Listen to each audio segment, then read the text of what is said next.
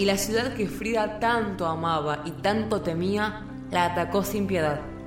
En septiembre de 1925, un tranvía se estrelló contra el raquítico camión en el que ella viajaba.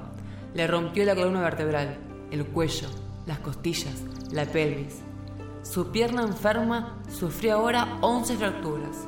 Su hombro izquierdo quedó para siempre deslocado y uno de los pies irremediablemente lesionado. Un pasamano le penetró por la espalda y le salió por la vagina. Al mismo tiempo, el impacto del choque dejó a Frida sangrienta y desnuda, pero cubierta de oro. Despojado de la ropa, el cuerpo desnudo de Frida recibió, como un rocío fantástico, la llovizna de un paquete de oro en polvo que llevaba a su trabajo un artesano. ¿Pudo acaso esta mujer pintarse a sí misma, sino como el poema de Yeats? Una terrible belleza, totalmente transformada. El dolor, el cuerpo, la ciudad, el país, Calo, Frida, el arte de Frida Kahlo. Palabras del diario íntimo de Frida Kahlo a las rotas.